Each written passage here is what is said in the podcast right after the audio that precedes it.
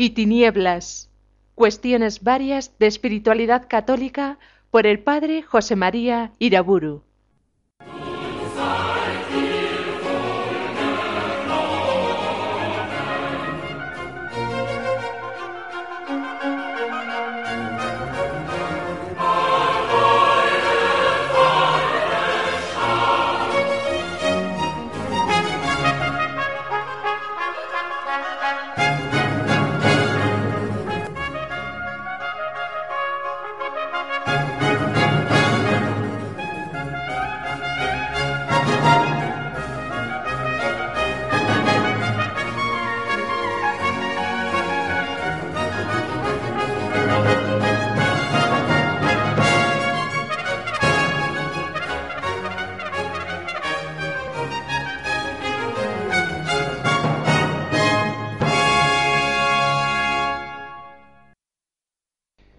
En el nombre del Padre, del Hijo y del Espíritu Santo. Después de haber examinado algunos errores principales que se difundieron en la cristiandad a partir del Renacimiento, como el protestantismo, el semipelagianismo voluntarista, el jansenismo, el quietismo, expusimos ya la reforma católica que expresaba con una nueva fuerza la doctrina católica en sus formas espirituales más perfectas. Describimos la doctrina de San Ignacio de Loyola, prestando especial atención a su consideración del mundo temporal.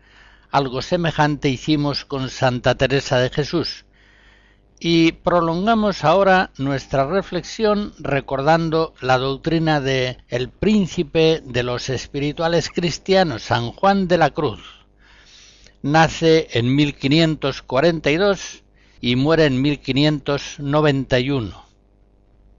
Él es un religioso carmelita que desarrolla prácticamente todo su ministerio en un medio religioso en un Carmelo ya reformado, ya libre del mundo. Pero también presta atención espiritual a no pocas personas seglares. Por eso, antes de analizar su doctrina, quiero afirmar con énfasis que la doctrina de San Juan de la Cruz tiene una validez universal. Vale tanto para religiosos como para sacerdotes o laicos. A medida que vaya recordando yo su doctrina espiritual, podrán ustedes comprobar que todas sus enseñanzas están estableciendo normas universales de vida espiritual, igualmente válidas para religiosos o seglares. Ciertamente la aplicación de esas enseñanzas será distinta en unos y en otros. Por tanto, caería en esa trampa mental que ya he aludido en varias ocasiones aquel que pensara que estos altos principios de espiritualidad expuestos por San Juan de la Cruz solamente valen para aquellos que han dejado el mundo y han entrado en la vida religiosa. La enseñanza de San Juan de la Cruz es simplemente doctrina evangélica, válida para todos. Él, por circunstancias de su vida, escribe normalmente para gente religiosa, pero él es consciente, sin embargo, de la perfecta universalidad de su doctrina. Pongo, por ejemplo, el caso de su libro La llama, la llama de amor viva, quizá su más alta obra. Pues bien, este libro está dedicado a una señora seglar, doña Ana de Peñalosa. También es consciente, hay que reconocerlo, por otra parte, que de su doctrina no se aprovecharán sino los menos. Así lo confiesa en el prólogo del libro de la subida. San Juan de la Cruz no exige más que Cristo, no enseña nada que el mismo Cristo no enseña en el Evangelio. Lo único que él hace es exponer con especial claridad aquello que el mismo Señor, así lo leemos en Lucas 9, decía a todos, el que quiera venir detrás de mí, niéguese a sí mismo, tome su cruz cada día y sígame, porque quien quiere salvar su vida la perderá, y quien perdiere su vida por mi causa la salvará. Esa enseñanza de Jesús no iba dirigida simplemente a unos ascetas religiosos o a unas monjas de clausura, se referían a todos sus discípulos. Pues bien, entrando ya en el análisis de la doctrina espiritual de San Juan de la Cruz, podríamos decir que en todas sus enseñanzas está glosando aquellas palabras de Jesús, si quieres ser perfecto, déjalo todo, renuncia a todo, niégate a ti mismo, toma tu cruz y sígueme. Pocos autores espirituales han logrado hacer una exégesis ascética tan profunda de esta doctrina evangélica de Jesucristo. Nadie quizá ha insistido con tanta fuerza en la necesidad de renunciarlo todo para poder seguir fielmente a Cristo, configurándose a Él plenamente en sentimientos en pensamientos, memorias y voluntades. Es el argumento que desarrolla en la subida al Monte Carmelo y en la noche oscura. San Juan de la Cruz nos hace entender claramente que la deificación perfecta del hombre ha de lograrse a través de un desasimiento total de cuanto sea carnal, propio, creatural. El hombre viejo, si quiere identificarse con Cristo, el hombre nuevo, ha de renunciar a todo, es decir, ha de renunciar a todo apego desordenado a sus gustos, preferencias, ideas, recuerdos, esperanzas, cosas, objetos, personas, circunstancias. Solamente así podrá dejar que el Espíritu Santo haga de él un hombre nuevo en Jesucristo, santificando todos los aspectos de su persona y de su vida. Lo mismo que hace Jesucristo, San Juan de la Cruz, da una primacía absoluta al despojamiento interior del corazón, de los despojamientos exteriores San Juan de la Cruz habla poco, principalmente porque ya los da por supuestos en los destinatarios de sus escritos, que normalmente son religiosos. En este sentido, la perfección interior, que está hecha de amor y de desasimiento de todo aquello que disminuye el amor, es lo que verdaderamente le importa a San Juan de la Cruz. La perfección interior, esa liberación del corazón, le importa mucho más que los despojamientos exteriores. Por eso, en la subida al Monte Carmelo, en la primera parte, capítulo 3, hablando del rey David, dice, llámase pobre, aunque está claro que era rico. Llámase pobre porque no tenía en la riqueza su voluntad, y así era tanto como ser pobre realmente. Incluso si fuera realmente pobre y de la voluntad no lo fuera, no sería verdaderamente pobre, pues el ánimo lo tendría rico y lleno en el apetito.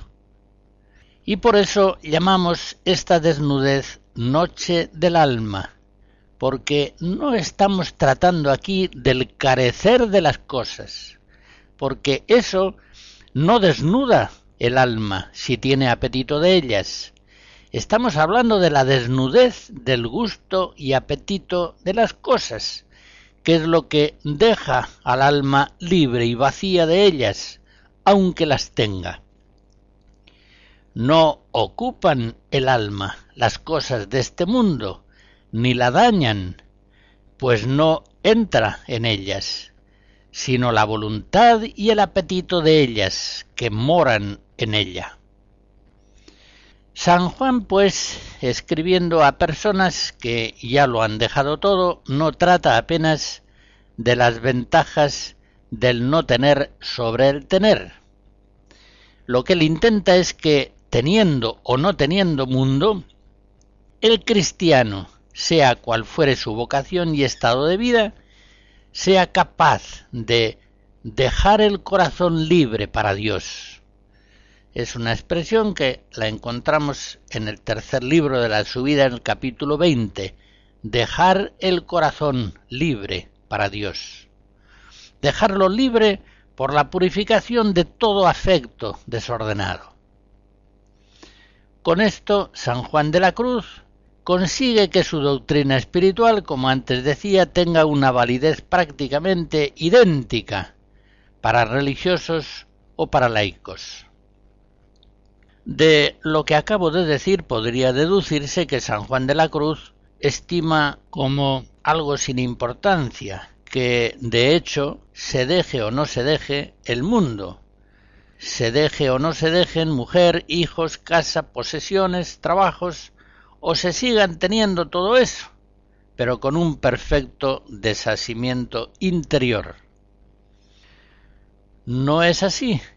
Tal actitud equivaldría a vaciar de virtualidad santificante los consejos de Cristo en el Evangelio, si alguno quiere ser perfecto, déjelo todo y sígame.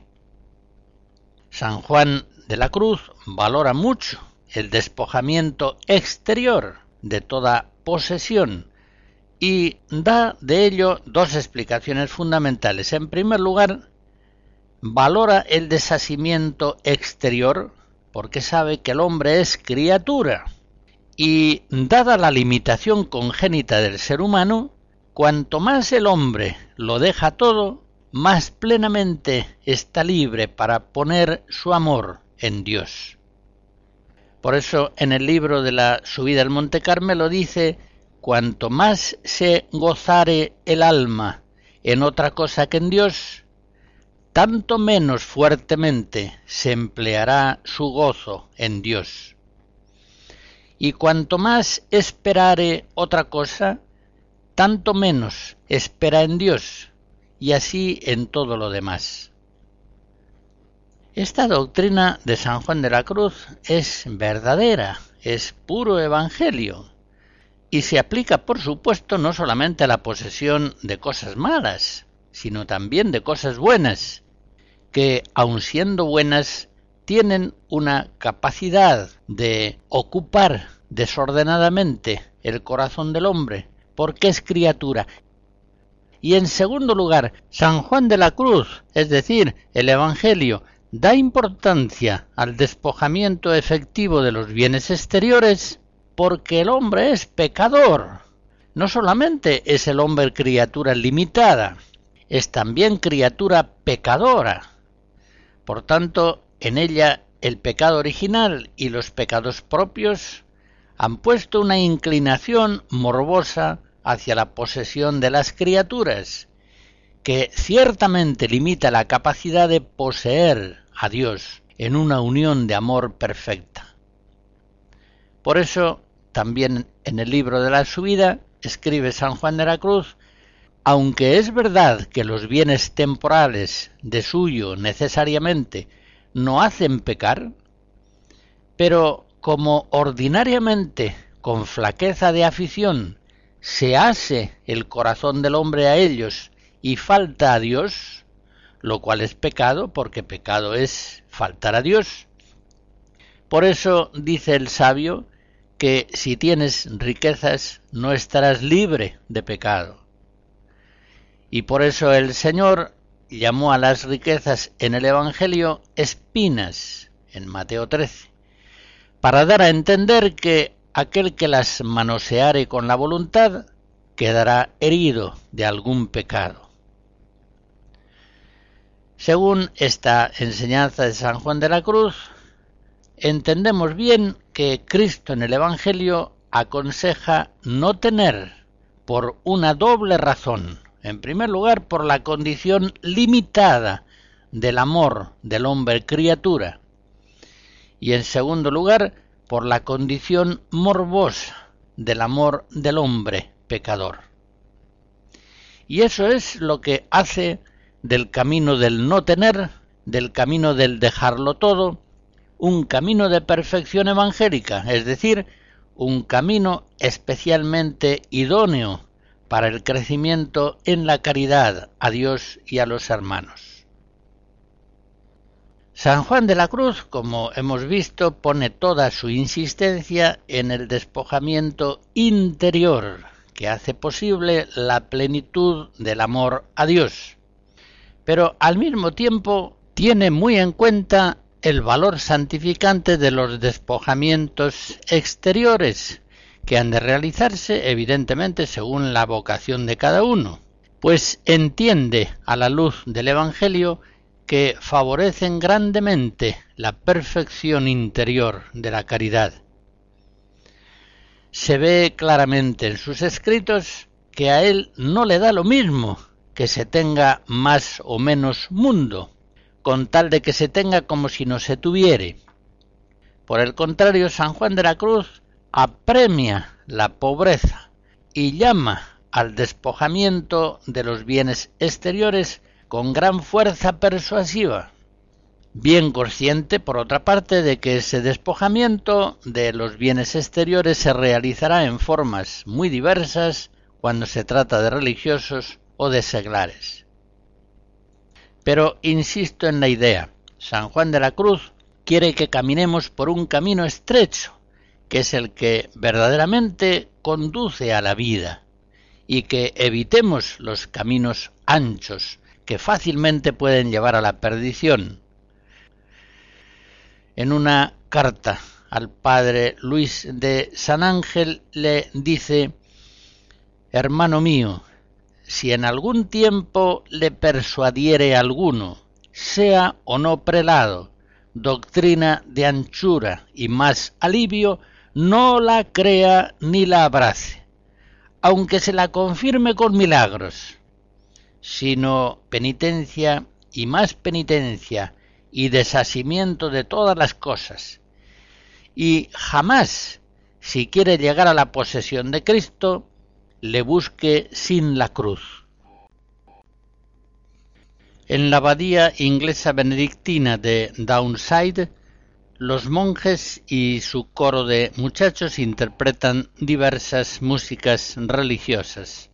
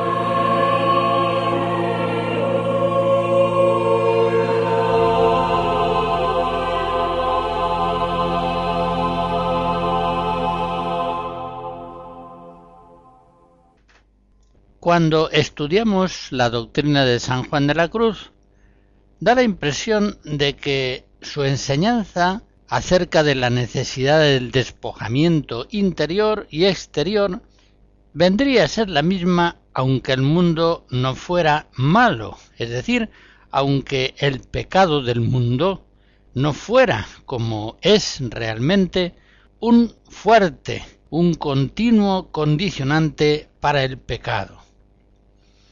En la enseñanza de San Juan de la Cruz, el deshacimiento del mundo viene requerido no solamente porque el mundo es malo, sino porque el mundo es vano, es decir, porque es criatura.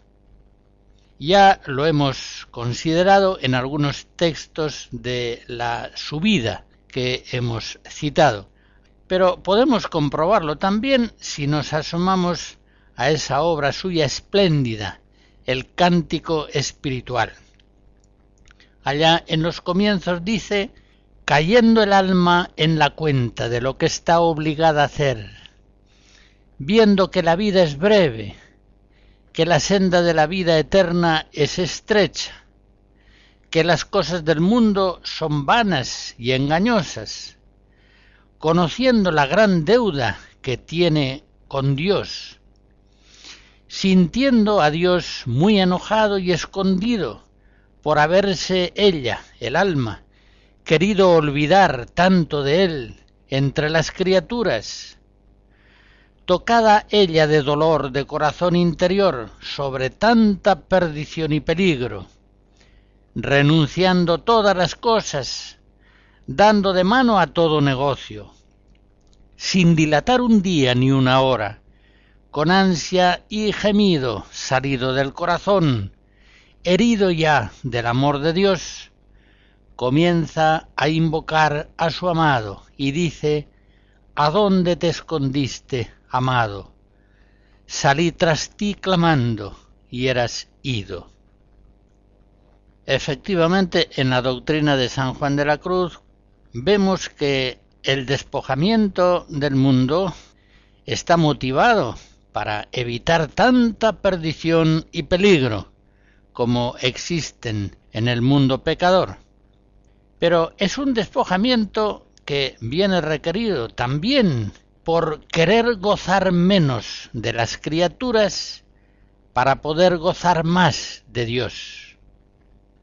Es, por tanto, como un giro total del espíritu, un giro producido por el amor más enamorado que centra el corazón en Dios. Si quieres alcanzar un amor perfecto, déjalo todo y sígueme.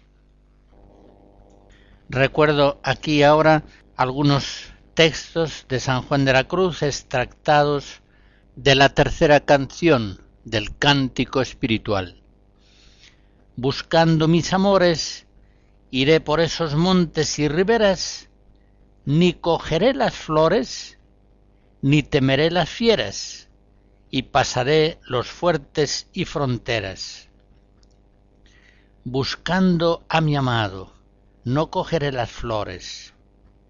Pues, así lo explica el santo doctor, para buscar a Dios se requiere un corazón desnudo y fuerte, libre de todos los males y bienes que puramente no son Dios. Y sigue explicando San Juan de la Cruz que el alma enamorada de Dios renunciará a todas las flores de este mundo, a todas las cosas, no sólo a las malas, también a las que son buenas, a los bienes temporales, en cuanto prudentemente sea esto posible, e incluso renunciará a los bienes espirituales, pues todos ellos, por buenos que sean, dice San Juan de la Cruz, si se tienen con propiedad o se buscan, impiden el camino de la cruz del esposo Cristo. Y, en fin, el alma bien enamorada, que estima a su amado más que a todas las cosas, confiada del amor y favor de él, no tienen mucho decir, no temeré las fieras y pasaré los fuertes y fronteras. Todo este lenguaje es un lenguaje de enamorado. Juan de la Cruz está enamorado del Señor. En fin, estos textos nos muestran cómo el gran enamoramiento de Dios hace sentir al hombre la vanidad del mundo y su condición pecadora y por eso le inclina a un despojamiento el mayor que sea posible de las cosas de este mundo. Pero hago notar que a esa misma luz contemplativa y enamorada, el alma capta con una especialísima lucidez la gloria del mundo presente, todo lo que en el mundo es bueno, todo lo que hay en él que es de Dios. Y así en La llama de amor viva, en la cuarta canción, escribe San Juan de la Cruz, todos los seres creados descubren las bellezas de su ser, virtud y hermosura y gracias, y la raíz de su duración y vida. Y aunque es verdad que echa allí de ver el alma que estas cosas son distintas de Dios en cuanto tienen ser creado, y las ve en él con su fuerza, raíz y vigor, es tanto lo que conoce ser Dios en su ser, con infinita inminencia todas estas cosas, que las conoce mejor en el ser de Dios que en ellas mismas. Y este es el deleite grande de este recuerdo, conocer por Dios las criaturas, y no por las criaturas llegar al conocimiento de Dios, que es este conocer los efectos por su causa, y no la causa por sus efectos, que es un conocimiento trasero, y aquel otro es esencial. El cristiano en su itinerario espiritual, por obra del Espíritu Santo y con la fuerza del amor al Señor, va liberándose más y más de sí mismo, del mundo y del demonio, y creciendo en la unión con Dios por el amor, va llegando a una perfecta deificación. San Juan de la Cruz, en el libro segundo de la noche, dice, salí del trato y operación humana mía a operación y trato de Dios. Es ahora, en la descripción del Santo Doctor, cuando se va consumando la perfecta transformación del hombre carnal en hombre espiritual, y es el mismo Dios quien enciende al hombre como llama de amor viva. En el libro segundo de la noche leemos también este precioso texto. Dios obra en el alma como se ha el fuego en el madero para transformarle en sí, porque el fuego material, en aplicándose al madero, lo primero que hace es comenzarle a secar, echándole la humedad fuera y haciéndole llorar el agua que en sí tiene. Y finalmente, comenzándole a inflamar por de fuera y calentarle, viene a transformarle en sí y a ponerle hermoso como el mismo fuego. Realmente los que conciben la santidad cristiana como un perfeccionamiento ético asequible a las fuerzas naturales, no saben de qué están hablando, no saben de qué va la cosa. La santidad, como bien lo enseña San Juan de la Cruz, es una deificación que sólo Dios puede obrar y consumar en el hombre. Y lo hace, según lo explica en el libro segundo de la noche, apretándole y enjugándole las afecciones sensitivas y espirituales, y debilitándole y adelgazándole las fuerzas naturales del alma acerca de todo, lo cual nunca el alma por sí misma pudiera conseguir. Le hace Dios así desfallecer y desnudar en esta manera de todo lo que no es Dios naturalmente, para irla vistiendo de nuevo, desnudada y desollada ya ella de su antiguo pellejo, lo cual no es otra cosa sino alumbrarle el entendimiento con la lumbre sobrenatural de la fe, de manera que de entendimiento humano se haga divino, unido con el divino. Y ni más ni menos informarle la voluntad de amor divino con la caridad, de manera que no sea voluntad menos que divina, no amando menos que divinamente, hecha y unida en uno con la divina voluntad y amor. Y la memoria por la esperanza, ni más ni menos. Y también las afecciones y apetitos todos quedan mudados y vueltos según Dios, divinamente.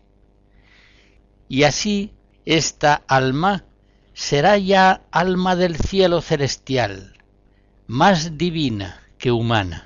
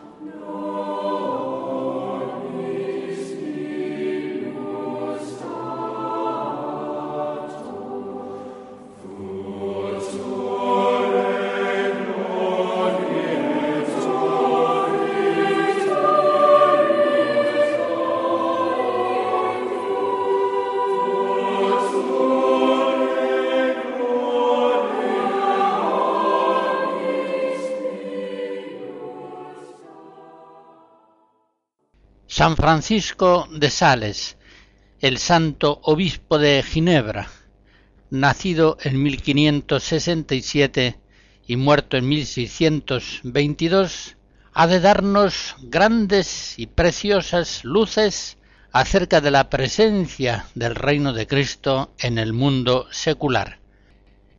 Él, lo mismo que San Juan de la Cruz y que Santa Teresa, es doctor de la Iglesia doctor de la Iglesia especialmente en temas de espiritualidad cristiana.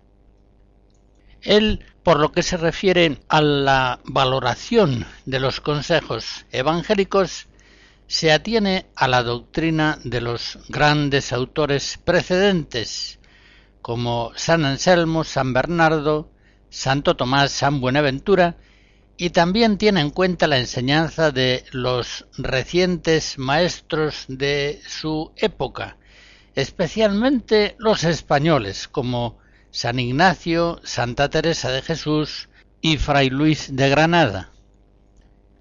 Podemos comprobar esto que digo cuando el santo obispo toca aspectos de la vida religiosa, mostrando un sumo aprecio por aquel camino de perfección que viene trazado por la profesión de los consejos evangélicos.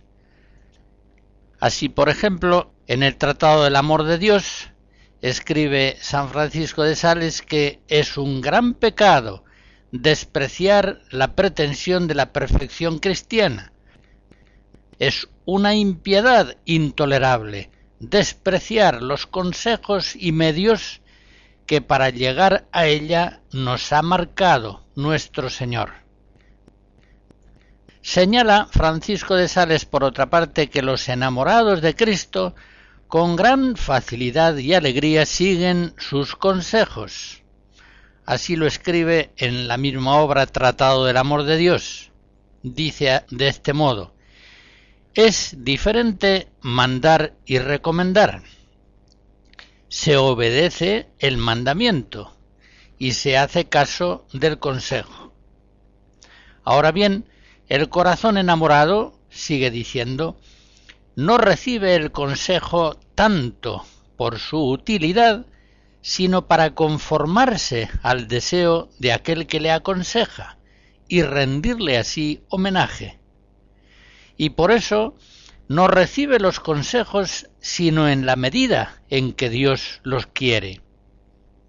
Y Dios no quiere que todos y cada uno observen, se refiere a lo exterior, todos los consejos, sino solamente aquellos que son convenientes según la diversidad de personas, de tiempos, de ocasiones y de fuerzas, en cuanto que la caridad lo requiere.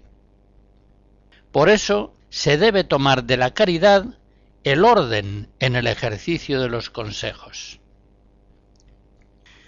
Conviene subrayar que San Francisco de Sales no insiste especialmente en la rigurosidad de los medios exteriores ordenados a la perfección.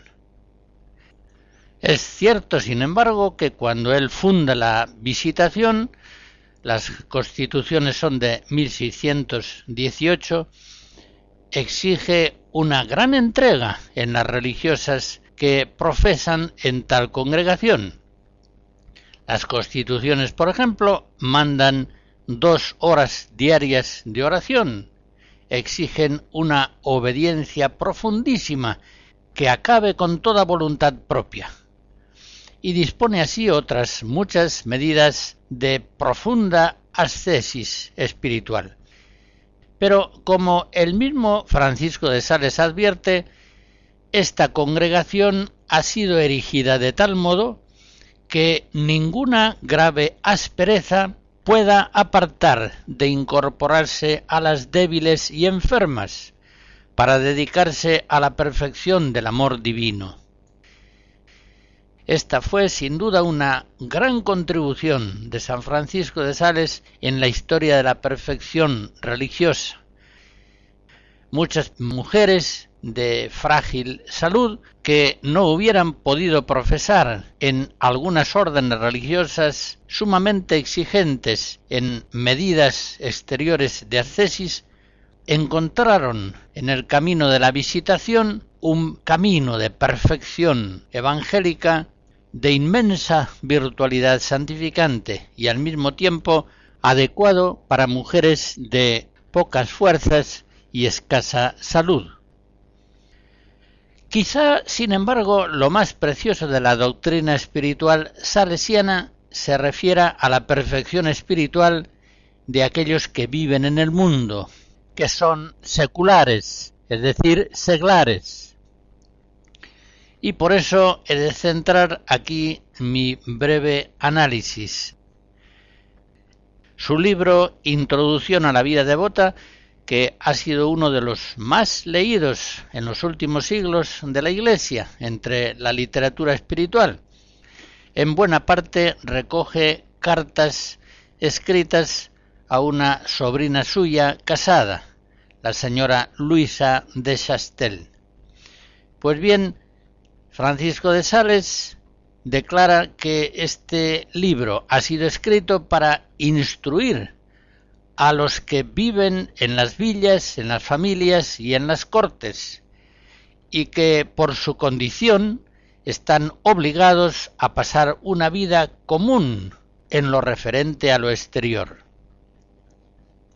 Es pues una tesis central de la espiritualidad de San Francisco de Sales que todos los cristianos, sea cual fuere su vocación y estado, aunque en formas distintas, han de caminar un mismo camino, que consiste en dejarle obrar a Dios en sí mismo, abandonándose día a día a su providencia.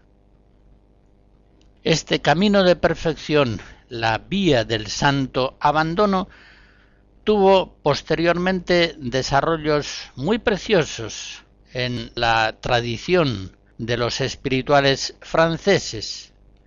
Por ejemplo, el obispo Jacques Benigne Bossier, fallecido en 1704, enfrentándose con los errores del quietismo que tanto daño estaban haciendo en su época, escribe un discurso sobre el acto del abandono en Dios, en el que precisa, en el sentido católico, con toda claridad, cómo debe entenderse ese dejarle hacer a Dios en sí mismo.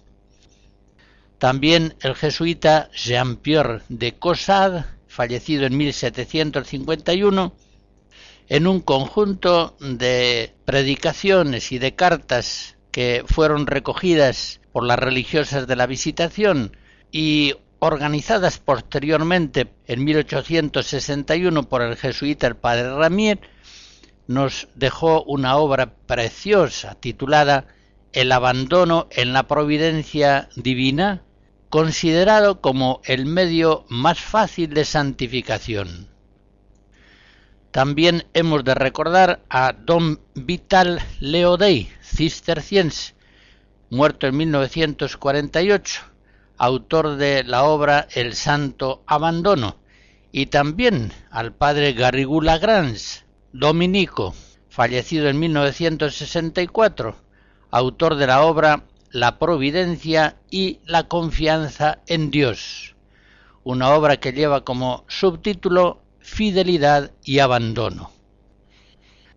Todos estos autores, y no pocos más, podríamos también incluir entre ellos a la Santa Doctora de la Iglesia, Teresa del Niño Jesús, y la infancia espiritual que enseña en sus escritos, siguiendo líneas espirituales ya claramente trazadas por San Francisco de Sales, enseñan todos ellos con la mayor claridad que el camino de la perfección es sumamente sencillo y que su esencia está en el abandono confiado en la guía de la providencia divina. San Francisco de Sales en el Tratado del Amor de Dios distingue la voluntad de Dios significada, aquella que está expresada en los mandamientos, y la voluntad divina que se va manifestando día a día en las vicisitudes de la providencia. Y enseña que el cristiano halla la santidad en la perfecta unión con Dios y que esa unión se logra cuando guarda fidelidad a la voluntad divina significada en los mandamientos de Dios y de la Iglesia, en los consejos, inspiraciones, reglas y constituciones, y cuando se abandona confiadamente al beneplácito de la divina providencia, que se va manifestando cada día. En estos planteamientos se apoya la enseñanza espiritual de la santificación por las cosas pequeñas de cada día. Por lo demás, este abandono confiado a la voluntad divina es sumamente tradicional en todas las escuelas de espiritualidad cristiana. Traza un camino sencillo, universal, que ya la Biblia lo enseña claramente. Encomienda tu camino al Señor, confía en Él y Él actuará. Salmo 36. Es preciso hacerse como niño para entrar en el reino de los cielos, hacerse como niño, dejarse llevar de la mano por la maternal providencia divina. Los cristianos, aplicados cada día a tantas cosas, en todas ellas hemos de pretender, como dice Jesús en Lucas 10, lo único necesario. Y ciertamente lo único necesario es la fidelidad y el abandono a la voluntad de Dios providente. De este modo, todas las grandes o pequeñas cosas diarias se hacen santificantes vienen a transformarse en peldaños de una escala siempre ascendente, que nos conduce a la plena santidad. San Francisco de Sales, en su obra Controversias, escribe, hemos de descubrir el plan de Dios en todos los acontecimientos, es decir, en todo lo que nos sucede, en la enfermedad, en la muerte o en la aflicción, en la consolación, en las cosas adversas o prósperas, en suma, en todas las cosas que no pueden ser previstas, pero que se van manifestando día a día.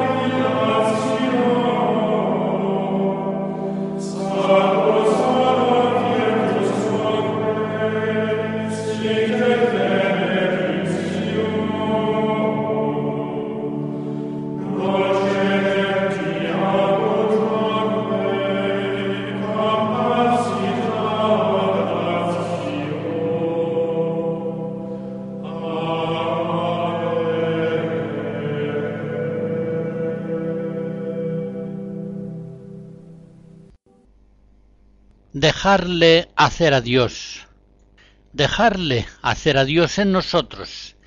Esta expresión peculiar de Francisco de Sales afirma con suprema elocuencia la primacía de la gracia divina contra todo voluntarismo pelagiano o semipelagiano. Dejarle hacer a Dios en nosotros no será posible sin una perfecta abnegación de nosotros mismos, sin una actitud espiritual que nos deje indiferentes, esto es, dóciles incondicionalmente a toda iniciativa del Espíritu Santo. Es Dios quien ha de llevar la iniciativa siempre continuamente en nuestra vida espiritual. En una carta a una hermana religiosa le escribe San Francisco de Sales, dejadle hacer, laissez-le faire. Él hará de vos, en vos, sin vos, y sin embargo para vos y por vos, la santificación de su nombre, al cual sea el honor y la gloria. Algo semejante escribe su mejor discípula, Santa Juana Francisca de Chantal, fundadora con él de la Visitación. Ella dice, mirad a Dios y dejadle hacer. Este es el único empeño y ejercicio que Dios requiere de vos. Todas estas enseñanzas de la escuela espiritual salesiana están afirmando siempre en forma explícita o implícita la vocación a la perfección en todos los diversos estados de vida de los cristianos. San Francisco de Sales sabe bien que todos los fieles, ya en el primer mandamiento de la ley de Dios, están llamados por el Señor a la perfección de la caridad, en la cual consiste la perfección interior. Pero ¿sabe también él que la perfección exterior, en unos y otros estados de vida, ha de tener versiones no poco diversas? En su famoso libro La Introducción a la vida devota escribe que la devoción, y con esa palabra quiere expresar la vida espiritual cristiana, la devoción debe ser practicada de una forma por el caballero y de otra por el artesano, por el criado y por el príncipe, por la viuda y por la soltera, por la doncella y por la casada. Hay que relacionar su práctica con las fuerzas, las ocupaciones y los deberes de cada estado. Es un error, mejor dicho, es una herejía querer suprimir la vida devota, es decir, la vida de perfección de los cuarteles de los soldados, del taller del artesano, de la corte de los príncipes o de la sociedad conyugal. Cierto que la devoción puramente contemplativa, monástica y religiosa no puede desarrollarse en los ambientes citados, pero además de estas tres clases de devoción, existen otras muchas aptas para procurar la perfección a los que viven en el estado secular. Donde quiera que nos encontremos, podemos y debemos aspirar a la vida perfecta. La doctrina espiritual de San Francisco de Sales ha tenido hasta nuestros días un benéfico y amplísimo influjo, tanto en el campo de la vida religiosa como en el campo de la espiritualidad laical.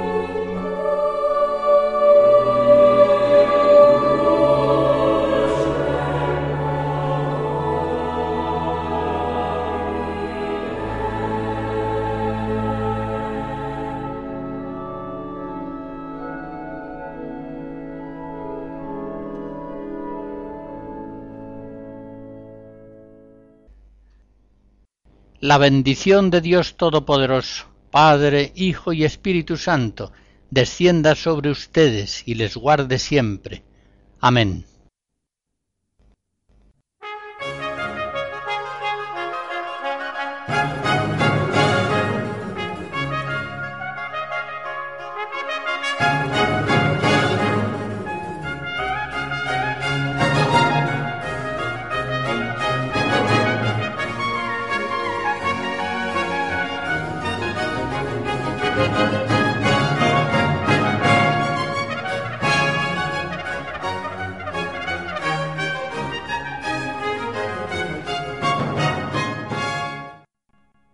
Hemos escuchado Luz y Tinieblas, cuestiones varias de espiritualidad católica por el padre José María Iraburu.